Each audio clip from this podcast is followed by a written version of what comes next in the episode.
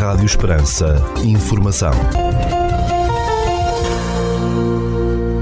Seja bem-vindo ao primeiro bloco informativo do dia nos 97.5 FM.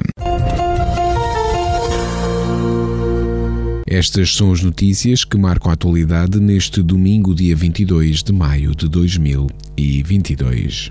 Notícias de âmbito local. Neste domingo, dia 22 de maio, às 21 horas e 30 minutos, no Auditório Municipal de Portel, há cinema. Será exibido o filme Quilómetro 224. Trata-se de um drama de 139 minutos para maiores de 12 anos. Mário e Cláudia atravessam um processo de divórcio conflituoso marcado pela disputa da guarda dos dois filhos, Mateus, 5 anos, e Francisco, de 6. Mário é um pai pouco tradicional que vê na alegria a principal regra da educação, mas por incúria ousar sujeito aos filhos a situações pouco convencionais. Já Cláudia é ambiciosa e focada no trabalho. As crianças moram alternadamente com os progenitores, uma divisão posta em causa quando Mário é impedido de estar com os filhos e Cláudia aceita um emprego noutro país. Com a sabedoria das crianças, Francisco e Mateus levarão a que os pais reavaliem as suas mais profundas certezas e ponham rancores em perspectiva. Quilómetro 224 será exibido neste domingo 22 de maio às 21 horas e 30 minutos no Auditório Municipal de Portela. A iniciativa intitulada Nos Serões dos Claustros, que inclui música, teatro, humor, performance de rua e dança, volta a realizar-se este ano em Portel de 9 a 12 de junho, revelou a Câmara Municipal. O evento, promovido pelo município de Portel, reúne arte, humor e petiscos e vai decorrer nos claustros da Cerca de São Paulo, nesta vila alentejana. Nos serões nos claustros, aposta num conceito de programação transversal aberta à inovação artística e à conquista de novos públicos. O presidente do município de Portel, José Manuel Clemente Grilo, explica aos microfones da Rádio Esperança os objetivos da iniciativa nos serões dos claustros. Vou regressar a Portel no, entre o 9, 10 e 11 de, de junho. Eh, é um, um, uns, uns serões que têm petiscos, que têm convívio, mas que também têm uma série de, de, de atividades e de espetáculos, eh, às vezes sem ser o, espetáculo normal, mas com alguma eh, intervenção, desde espetáculos de, circo, de stand-up, também vamos ter o, o, o Salvador Sobral, portanto é, é um tipo de, de atividades, de espetáculos que às vezes é diferente daquilo que, que é normal fazermos nas terras. E esses salões dos claustros, espero que o tempo esteja bom, também são muito de, de convívio e, e de, dos nossos espectadores, da nossa população, também terem acesso a outro tipo de, de cultura, a outro tipo de música, a outro tipo de espetáculo. Eu espero que venha a ser um sucesso espero que possamos fazer depois de dois anos de, de interreg nestes eventos, uh, mas espero que também seja um sucesso à semelhança dos, dos anos anteriores. O Presidente da Câmara de Portel, José Manuel Grilo, sobre a iniciativa nos Cheirões dos Claustros a realizar em Portel entre os dias 9 a 12 de junho próximos. E desde o dia 2 de maio, todas as segundas-feiras, em Portel, estão de regresso as caminhadas da primavera. As caminhadas decorrem todas as segundas-feiras, às 8 horas e 30 minutos, com ponto de partida o Parque da Matriz de Portel. José Manuel Clemente Gril, Presidente da Câmara Municipal de Portel, torna público que, em cumprimento da deliberação tomada em reunião de Câmara Municipal de 23 de março de 2022 e para os efeitos do prescrito artigo 101 do Código do Procedimento Administrativo, se submete à discussão pública pelo prazo de 30 dias, contados da data da publicação no Diário da República, que aconteceu a 29 de abril, sobre o projeto de regulamento da Praia Fluvial de Alqueva. O referido projeto de regulamento encontra-se disponível para consulta no site do município ou então na divisão administrativa e financeira da Câmara Municipal de Portel, no edifício dos Passos do Conselho durante o horário normal de funcionamento. As observações ou sugestões ao referido projeto deverão ser formuladas por escrito, dirigidas ao Presidente do município, por correio ou entregues em mão própria na referida divisão, dentro dos prazos de apreciação pública. O presidente da Câmara Municipal de Portel, José Manuel Grilo, torna público que, em cumprimento da liberação tomada em reunião da Câmara Municipal de 23 de março de 2022 e para os efeitos do prescrito no artigo 101 do Código de Procedimento Administrativo, está em discussão pública pelo prazo de 30 dias contados da data da publicação no Diário da República, que aconteceu a 29 de abril, o projeto de regulamento da Praia Fluvial de Amieira. O referido projeto de regulamento encontra-se disponível para consulta no site do município ou então na divisão administrativa e financeira da Câmara Municipal de Portel durante o horário normal de funcionamento. As observações ou sugestões ao referido projeto deverão ser formuladas por escrito, dirigidas ao Presidente do município, por correio ou entregues em mão própria na referida divisão, dentro dos prazos de apreciação pública. Notícias da região. A próxima edição da Feira Agropecuária Uvibeja, considerada a maior do sul do país, vai decorrer entre 27 de abril e 1 de maio do próximo ano, 2023, em Beja, anunciou recentemente a entidade organizadora. O certame, promovido pela ACUS, Associação de Agricultores do Sul, tem caráter anual e decorre no Parque de Feiras e Exposições de Beja. Além de anunciar as datas da próxima edição do evento, a ACUS revelou que já entregou 1% da receita da bilheteira do Ovibeja deste ano, 2022, sem divulgar o valor, à entidade ucraniana indicada pela embaixadora desse país em Portugal, mais precisamente ao Fundo para a Restauração de Propriedades e Infraestruturas Destruídas.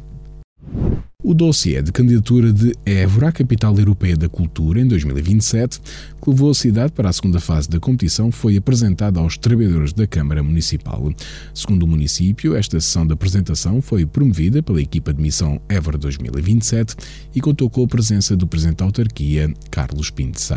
Inspirada no conceito do vagar alentejano, a candidatura de Évora terá de entregar o dossiê final até ao dia 21 de outubro deste ano, seguindo em dezembro a visita do júri internacional à cidade.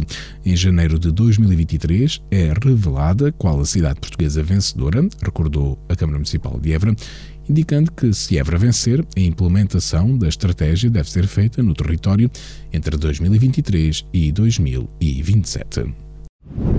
Uma exposição de pintura com trabalhos de Oliveira Tavares está patente na sala de exposições temporárias Tomás Alcaide, no Teatro Bernardino Ribeiro, em Estremoz. A mostra intitulada Do We Need Trees pode ser visitada pelo público até o dia 7 de junho numa iniciativa promovida pelo coletivo Cultura Alentejo com apoio do município de Estremoz.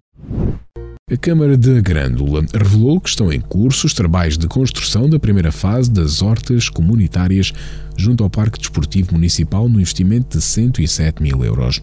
Segundo o município de Grândola, este projeto tem como objetivo incentivar a produção agrícola, recuperar técnicas e meios de cultivo tradicionais, apoiar famílias carenciadas, fomentar o espírito comunitário, o convívio e o lazer. As hortas comunitárias serão constituídas nesta primeira fase por 13 parcelas de terreno, um compostor, duas casas de rumos para armazenamento de ferramentas e materiais para o cultivo, instalações sanitárias e imobiliário urbano para apoio aos hortelãos. Os pratos à base de bacalhau estão a reinar à mesa de 13 restaurantes do Conselho de Marvão, no distrito de Porto Alegre, durante uma quinzena gastronómica dedicada a este peixe. Trata-se da 12 edição da quinzena gastronómica do bacalhau, que se prolonga até o dia 29 de maio. A sorda de bacalhau, sopas gatas, bacalhau dourado, lombo de bacalhau curado em cama de puré de grão, cataplana de bacalhau com gambas, arroz de línguas de bacalhau e pataniscas de bacalhau com arroz de tomate são alguns dos pratos disponíveis nas ementas dos restaurantes aderentes. A Praça de Touros de Vila Viçosa foi cedida à Câmara Municipal local por um período de três anos para a realização de atividades culturais e recreativas organizadas ou apoiadas pelo município calipulense. Segundo o município de Vila Viçosa, a cedência de utilização temporária da Praça de Touros deve-se ao facto de, de, o principal espaço cultural da vila, o Cineteatro Flor Bela Espanca, estar a beneficiar de obras de reabilitação. A Praça de Touros de Vila Viçosa, inaugurada em 11 de setembro de 1904, é propriedade da família Ribeiro Telas. Uma iniciativa para assinalar o mês do coração está marcada para o dia 27 de maio no Jardim Público de Vila Nova de Mil Fontes, no Conselho de Odmira. Segundo o município, esta iniciativa, com o lema Tudo em Prol do Coração, Vai incluir rastreios, ações de sensibilização, show cooking, dedicado à alimentação saudável e atividades desportivas. O evento é promovido pela Câmara de Odmira enquanto membro da Rede Portuguesa de Municípios Saudáveis, com o objetivo de promover hábitos de vida saudáveis entre a população, com uma prática regular de atividade física e alimentação equilibrada.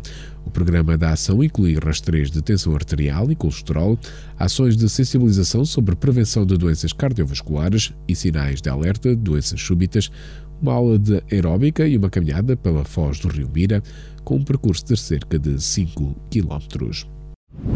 A Polícia de Segurança Pública anunciou a 18 de maio a detenção de um homem de 34 anos por suspeitas de tráfico de droga e apreensão de 665 gramas de liamba, telemóveis e diverso material utilizado no cultivo de cannabis em Porto Alegre. Em comunicado, o Comando Distrital de Porto Alegre, da PSP, explicou que a detenção aconteceu numa operação em que foi dado cumprimento a seis mandatos de busca domiciliária em casas situadas nos concelhos de Porto Alegre e Crato. Além disso, foram identificados por consumo de droga dois homens com 30 e 38 anos, residentes em Porto Alegre, que tinham na sua posse 20 gramas de liamba. Rádio Esperança. Informação. Notícias da Igreja. No próximo dia 28 de maio, retoma a peregrinação diocesana das famílias, a Vila Viçosa, de forma presencial e com convite extensível a todas as famílias da Arquidiocese de Évora. Para nos falar de, desta iniciativa, que já tem tradição na Arquidiocese, estamos à conversa com a Fátima Aresta, do Departamento da Pastoral Familiar da Arquidiocese de Évora. Fátima, muito obrigado por ter aceito o nosso convite para falarmos. Obrigada eu. Este dia 28 de maio marca assim um retomar, apesar de, desta peregrinação das famílias nunca se ter deixado de fazer na pandemia. Foi feita de forma simbólica, só com a presença de algum casal nestes últimos dois anos, mas nunca se deixou de fazer. Mas este ano espera-se assim o retomar de, já de uma tradição na Arquidiocese. É verdade, uma tradição. Muitas famílias da nossa Diocese aproveitam essa data para celebrar não só a peregrinação das famílias ao Santuário de, de Vila Viçosa, mas simultaneamente para se juntarem com outras famílias, peregrinarem, estarem reunidos, porque a família da Diocese de facto elege este dia para estar juntos. E aqui há uns anos atrás era já quase tradição juntarmos-nos, fazermos piqueniques, havia convívio, uh, havia muita união entre as, uh, as paróquias e é com muita alegria que nós este ano retomamos essa modalidade e estamos com muitas expectativas. Este ano eh, está previsto, noutros anos atrás, fazia-se, eh, até alguns grupos faziam peregrinações a pé, mas este ano vai-se fazer um pouco simbolicamente da Igreja de São Bartolomeu até ao Santuário, não é?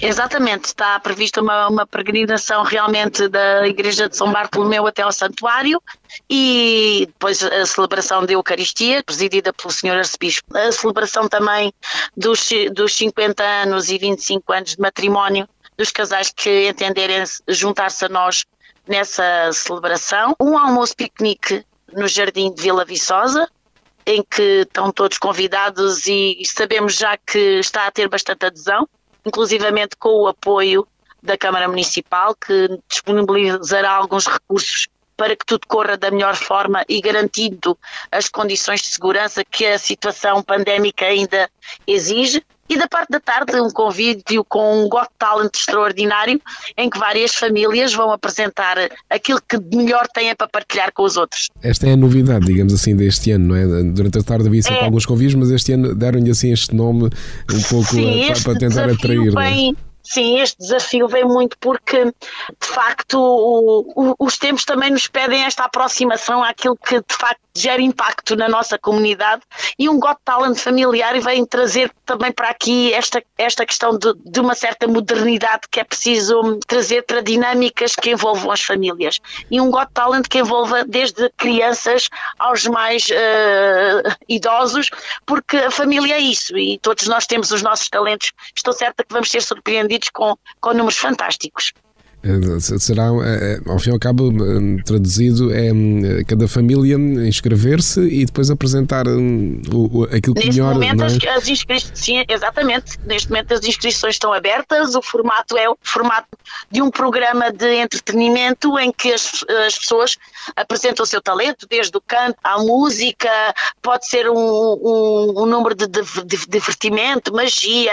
Já sabemos que vai haver momentos, por exemplo, de humor e depois teremos realmente um júri, vai lá um júri certificado com, com competências para avaliar estes nossos candidatos e, e de certeza que, que, que, teremos prémios também para distinguir uh, o, o, que for mais, mais votado. Mas, sobretudo, o espírito principal é, é isso que dizia há pouco, né? esse salutar convívio. É? Completamente. O, o, melhor, o maior prémio e a, e a, maior, a mais-valia deste tipo de, de encontros é nós podermos partilhar aquilo que de melhor temos para dar aos outros e, e com a inspiração de, de, de Nossa Senhora e, e, e, com o olhar focado naquilo que realmente é relevante, que é nós termos uma mãe que nos une, estarmos também unidos nesta alegria e nesta confraternização.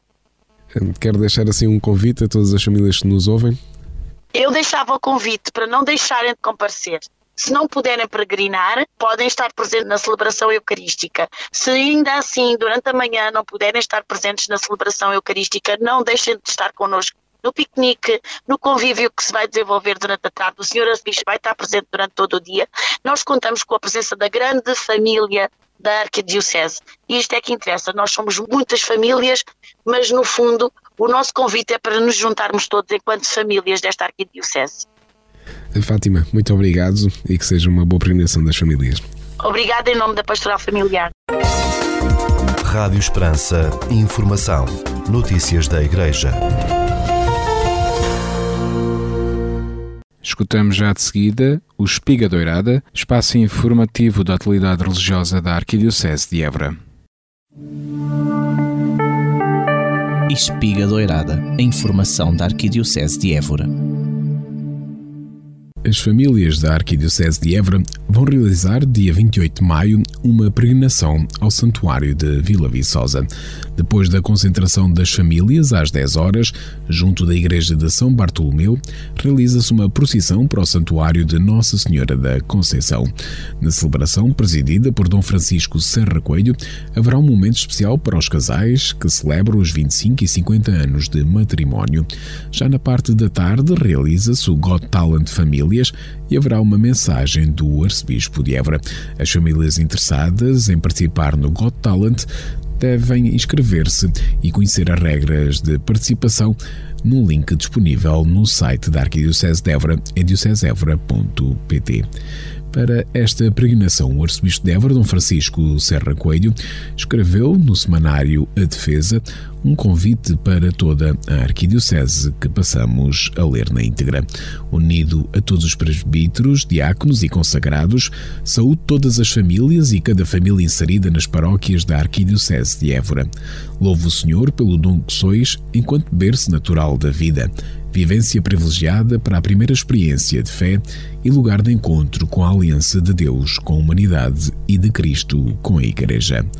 É já no próximo dia 28 de maio, sábado, escreve o arcebispo de Évora, que a nossa arquidiocese é convidada a peregrinar ao solar da Padroeira, o Santuário Nacional de Nossa Senhora da Conceição, em Vila Viçosa. Todas as paróquias, comunidades, associações, grupos e movimentos eclesiais são convidados a participar na riqueza deste encontro que desejo seja momento alto e marcante do ano pastoral, sublinha o arcebispo de Évora. No contexto da peregrinação, continua o arcebispo de Évora no seu convite, podeis concluir pelo seu programa que se destacam as famílias todas, mas nomeadamente as que este ano 2022 celebram o jubileu das suas bodas de ouro ou prata de 50 ou 25 anos de matrimónio. Estaremos todos lá para com eles darmos graças ao Senhor pelo dom das suas vidas, da sua vocação matrimonial e pelas famílias que constituíram. Que cada um destes casais se dirija ao seu parco e lhe comunique a alegria jubilar em suas vidas deste ano. Que nos sintamos todos convidados a vivermos na comunhão da Igreja Diocesana a peregrinação no próximo dia 28 de maio sublinha o arcebispo de Évora na mensagem à Diocese. Invoco para todas as famílias da nossa arquidiocese, para os casais em festa jubilar, a intercessão da Imaculada Mãe de Deus e nossa padroeira, conclui o arcebispo de Évora na sua mensagem convite a todos os diocesanos para participarem na peregrinação diocesana das famílias no próximo dia 28 de maio ao solar da padroeira em Vila Viçosa. Comissão Arquidiocesana de Proteção e Segurança de Menores e de Adultos Vulneráveis da Arquidiocese de Évora divulgou os seus contactos mais diretos. O e-mail é comissão pmavevora.gmail.com e o telemóvel é o 924 006 620 924 006 620. Decorria o ano de 1308, quando no dia 22 de maio o bispo Dom Fernando Martins dedicava a Catedral de Évora a Nossa Senhora da Assunção. Para celebrar esta data, no próximo dia 23 de maio, segunda-feira, às 10 horas da manhã, o arcebispo de Évora, Dom Francisco Serracoei, preside a Eucaristia na Basílica Metropolitana de Évora, que será transmitido em direto na Rádio Esperança e nos canais digitais da Arquidiocese de Évora. Com três grandes naves, a sede de Évora exibe, na nave central, o altar de Nossa Senhora do Anjo ou Nossa Senhora do Ó, em talha barroca com imagens góticas de Nossa Senhora do Ó em mármore e do Arcanjo São Gabriel. No exterior da Catedral Eborense, ao zimbório ou torre-lanterna, o elemento arquitetónico mais se destaca, atendendo à especificidade da sua cobertura em forma de escamas de pedra. A Catedral é a igreja-mãe onde toda a comunidade cristã se sente congregada. É importante perceber que a Igreja Catedral tem esta missão de acolher cada um dos fiéis para que todos tenham casa, partilha o arcebispo de Évora Dom Francisco Serra Coelho, afirmando que é casa-mãe e por isso temos essa imagem de maternidade, a imagem de Maria, presença amorosa no mundo. A Catedral de Évora é a maior de Portugal e a sua grande beleza, para além da sua riqueza histórica, testemunha o amor de Deus nesta planície alentejana e o seu sentido de igreja. O monumento compreende também um museu de arte sacra, aberto ao público desde 2009 e dotado de um espólio valioso nas áreas da parementaria, pintura, escultura e orivesaria. No dia 4 de junho, no Seminário Maior de Évora, a Pastoral da Saúde da Arquidiocese de Évora vai realizar a sua Assembleia Diocesana. O programa será o seguinte: pelas 9 horas, acolhimento, às 9 horas e 30 minutos, oração da manhã, às 10 horas, palavra de abertura do Arcebispo de Évora, Dom Francisco Serra Coelho, às 10 horas e 15 minutos, conferência sobre a compaixão e cuidado de intervenção da Pastoral da Saúde pelo Padre António Panea Marques. Às 11 horas, intervalo, às 11 horas e 30 30 minutos haverão três testemunhos sobre o tema cuidar e ao meio-dia e meia partilha de boas práticas seguido do almoço. Coloque já na sua agenda que no dia 4 de junho, no Seminário Maior de Évora, vai decorrer a Assembleia Diocesana da Pastoral da Saúde.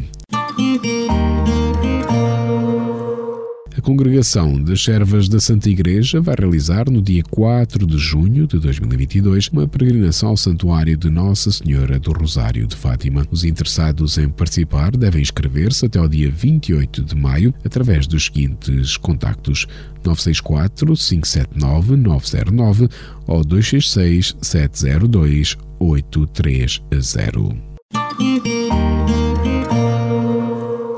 O Museu da Misericórdia de Évora assinalou o Dia Internacional dos Museus com a apresentação de uma exposição temporária de paramentaria desde o século XVII que pôde ser visitada gratuitamente naquele dia 18 de maio. A Santa Casa de Misericórdia de Évora informa que esta exposição tem paramentos dos séculos XVII, XVIII e XIX. Neste contexto, explica a Misericórdia Borense que às vestes próprias do clero atribui-se o nome genérico de paramentos e que têm características diferentes consoante a posição hierárquica que o ministro desempenha na estrutura eclesial ou pela solenidade da ação litúrgica. Esta exposição temporária de paramentaria pode ser visitada até ao dia 8 de julho de 2022. Recorde-se que o Museu da Santa Casa da Misericórdia de Évora foi inaugurado oficialmente no passado dia 16 de março. O encontro matrimonial é um movimento que visa promover a boa comunicação interpessoal com especial foco na relação em casal homem-mulher e na relação dos sacerdotes e religiosas com as suas comunidades. Aberta a leigos e a todas as confissões religiosas, encontra-se difundido por mais de 80 países e encontra-se ligado à Igreja Católica.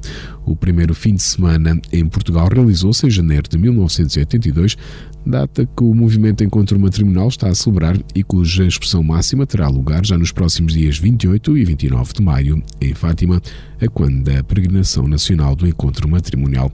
Em simultâneo estará a decorrer também a Fátima ao Conselho Europeu do Movimento Encontro Matrimonial entre os dias 26 e 29 de maio. No dia 31 de maio, pelas 17 horas e 30 minutos, no Consulato Hotel, em Fátima, com a apresentação de Fátima Lopes, correrá o lançamento da campanha A Senhora Orante no Coração da Tua Casa.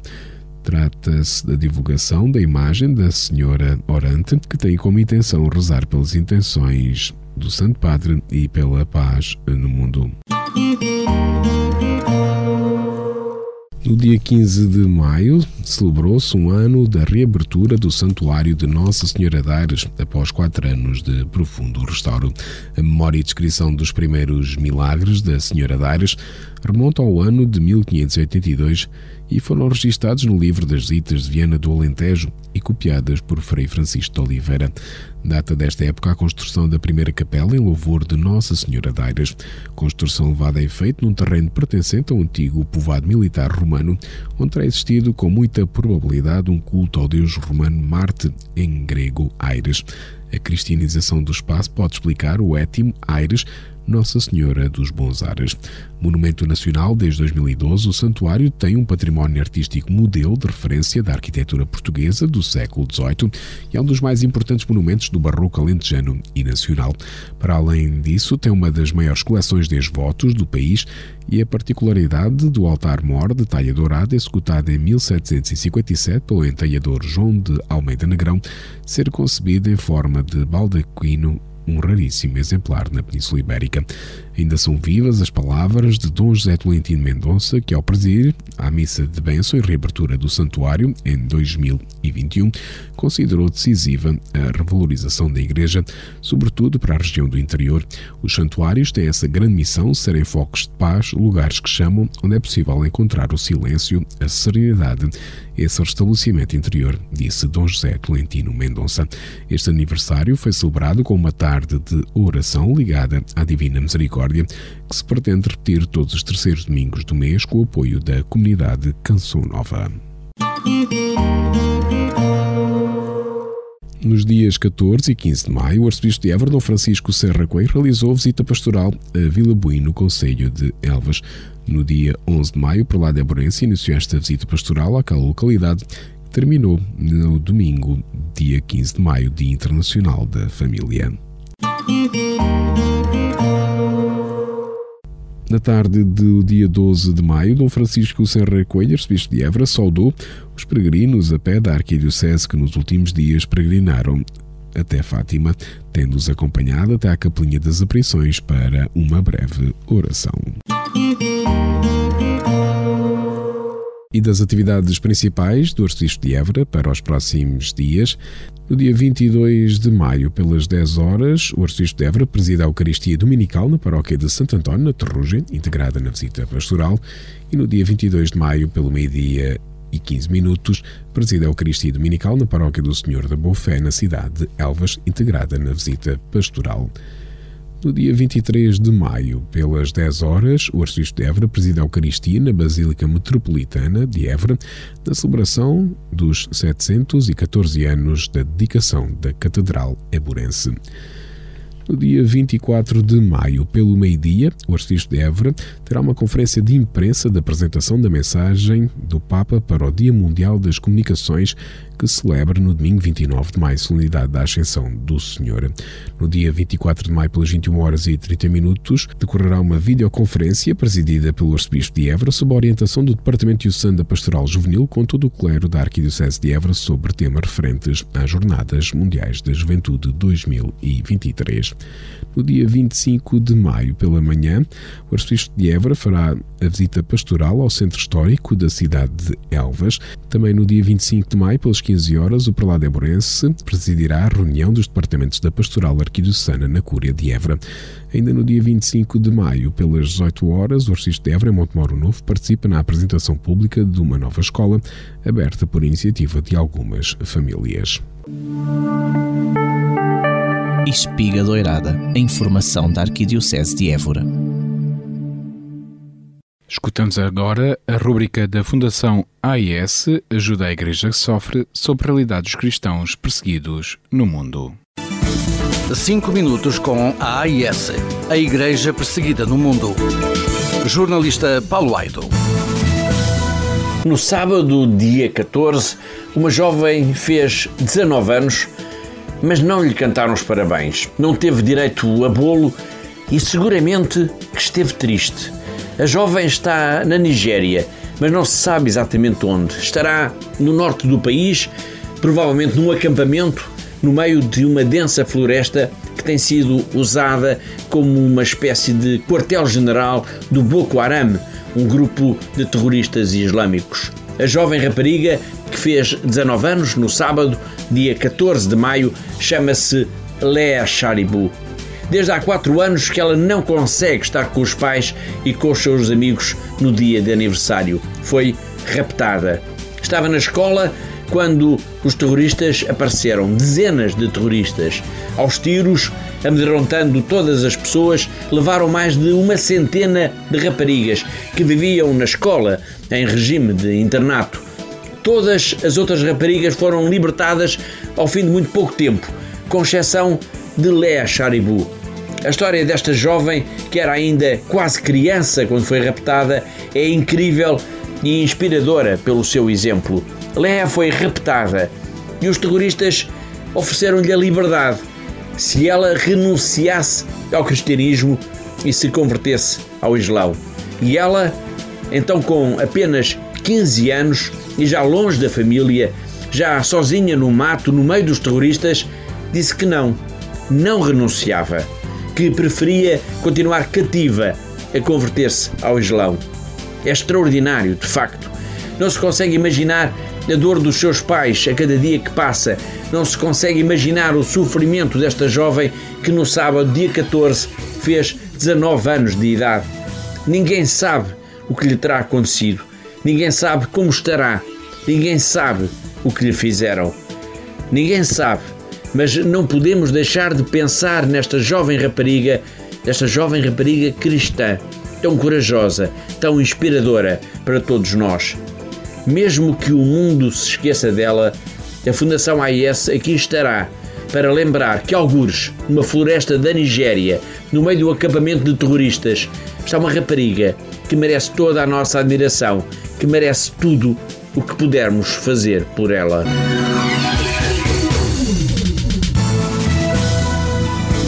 Cinco minutos com a AIS, a Igreja Perseguida no Mundo. Jornalista Paulo Aido. Escutámos a rúbrica da Fundação AIS Ajuda à Igreja que Sofre, coordenada pelo jornalista Paulo Aido. No espaço de comentário e opinião, escutamos agora a Hora da Europa. A Hora da Europa. A crónica de atualidade europeia do eurodeputado Carlos Zorrinho. Assinalámos a 9 de maio o Dia da Europa. Foi um dia de celebração importante, sobretudo nas atuais circunstâncias que marcam o tempo em que estamos.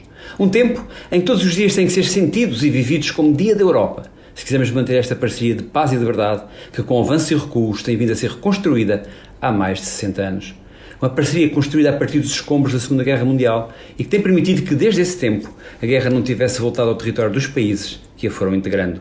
O Dia da Europa é formalmente assinalado a 9 de maio, tendo por referência o dia em que, em 1950, Robert Schuman propôs a criação de uma entidade supranacional através de uma declaração, a Declaração Schuman, que constituiu o embrião de todo o processo que nos conduziu até o que somos hoje. Embora o nosso cotidiano seja marcado em todas as dimensões pela nossa pertença à União Europeia, essa pertença não é vivida pela maioria dos europeus como um projeto político de cidadania democrática e soberania partilhada. Por isso, em particular neste momento de forte turbulência global, a sobrevivência da União Europeia tem que ser conquistada todos os dias. Todos os dias os europeus têm que ser convencidos da utilidade prática, direta, que a União tem para eles.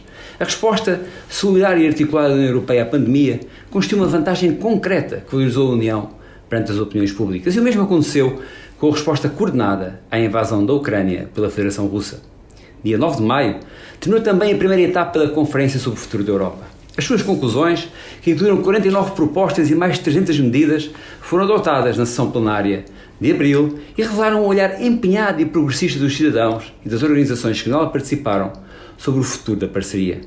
A concretização das propostas aprovadas é agora fundamental para somar e não diminuir nesta caminhada em que todos somos determinantes. Em particular, é fundamental criar condições para que as respostas solidárias sejam a resposta normal e não a exceção. E para isso, algumas mudanças estruturais têm que ser feitas, designadamente nas regras de tomar a decisão. Não podemos deixar ninguém para trás, mas também não podemos permitir que os que não querem avançar impeçam o avanço de todos os outros. Num plano mais prático, e não podendo falar nesta crónica de todos os setores, falemos um pouco da energia, pelo efeito direto e indireto que tem no cotidiano das famílias, das empresas, das sociedades. Eu tenho a convicção que um dos fatores determinantes para a decisão de Putin dar luz verde à invasão da Ucrânia foi a pressão que já antes se fazia sentir sobre os mercados de energia em resultado do início da retoma pós-pandémica. O autocrata e os seus conselheiros próximos anteviram que, num contexto de alta de preços e de escassez no mercado, o seu movimento teria um duplo efeito. Aumentaria os preços, cobrindo assim em parte o financiamento da guerra, e geraria problemas de abastecimento e acessibilidade nos países mais dependentes dos seus fornecimentos, aumentando os custos da reação da coligação democrática. A reação da comunidade internacional, em particular da União Europeia, foi mais forte do que Putin imaginava, não obstante as dificuldades resultantes da enorme dependência de alguns dos seus Estados-membros. Não sendo diretamente tão letal como os mísseis ou os tanques, a energia é, depois das armas nucleares, a mais potente arma no terreno da guerra. É aquela que a vai decidir se conseguimos evitar que o checkmate nuclear seja acionado. As dificuldades da União Europeia em relação à chantagem energética russa são resultado de décadas em que os egoísmos nacionais e os interesses setoriais minaram a construção do verdadeiro mercado único da energia, com autonomia estratégica, diversificação e garantia de abastecimento. E a guerra apanhou a União a meio do percurso na transição verde e muito fragilizada pela falta de interconexões, fundamentais para pôr em marcha uma resposta conjunta e solidária, mais robusta que a compra conjunta ou o incremento dos níveis de armazenamento em energia, como em muitos outros setores em que a invasão russa da Ucrânia vai ter impactos brutais à escala global, em particular nos países da União Europeia, um primeiro momento de resistência vai ter que seguir um corajoso processo de transformação. O exemplo da Península Ibérica, reconhecido pela Comissão Europeia como ilha energética, ilustra bem o que aconteceu e o que não pode voltar a acontecer. Não obstante a grande e bem-sucedida aposta de Portugal e Espanha as energias renováveis e o seu excelente posicionamento geoestratégico face aos mercados abastecedores de energia, de transição, sinceramente os Estados Unidos e o Norte da África, foram sempre colocadas barreiras ao progresso das interligações com o mercado europeu de energia além Pirineus. Nas múltiplas reuniões formais e informais que tenho mantido com os responsáveis europeus da energia, sinto uma vontade genuína de corrigir esta distorção. A mudança, no entanto, só se fará com um redesenho politicamente orientado das regras do mercado, para que a energia seja uma arma para a vitória e não uma armadilha para o fracasso da Europa neste momento-chave da sua história. 9 de maio foi dia de celebração. Todos os dias são agora desafios de transformação para podermos reconquistar e preservar a paz e a liberdade na Europa e no mundo. A Hora da Europa. A crónica de atualidade europeia do eurodeputado Carlos Zorrinho. Uma produção rádios.baric.pt Agora na Rádio Esperança, Desporto da Região.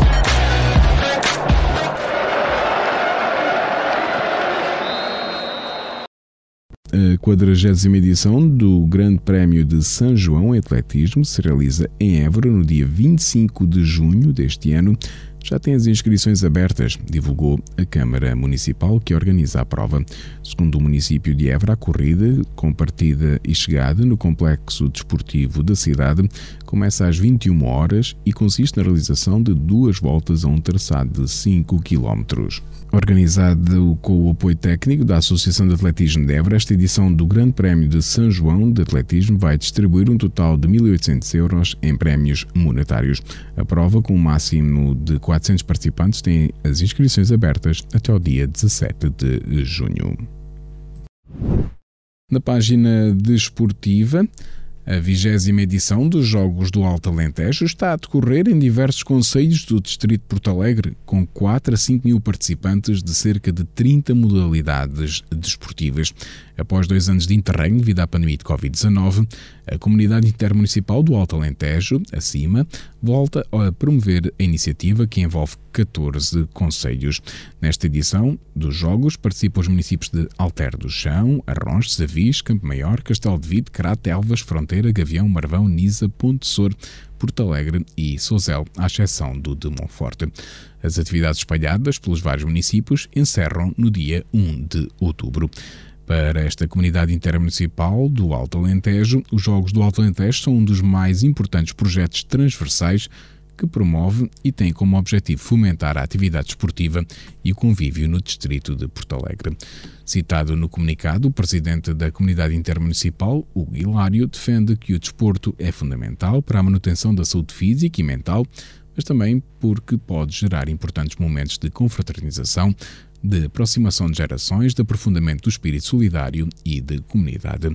Além destes aspectos, o presidente da Comunidade Intermunicipal do, do Alto Alentejo considera ainda que o desporto, e em particular estes jogos, criam uma maior proximidade entre os vários municípios.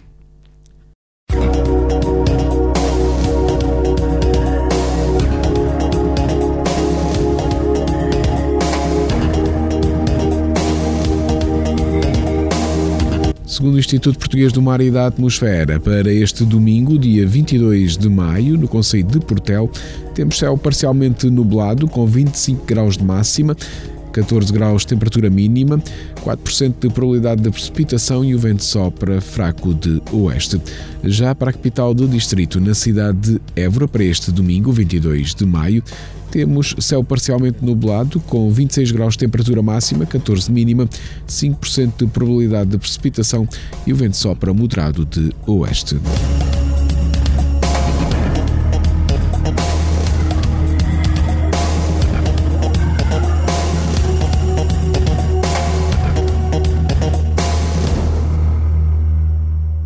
Este bloco informativo fica por aqui. Mais informação nos 97.5 FM às 18 horas. Boa tarde. Rádio Esperança. Informação.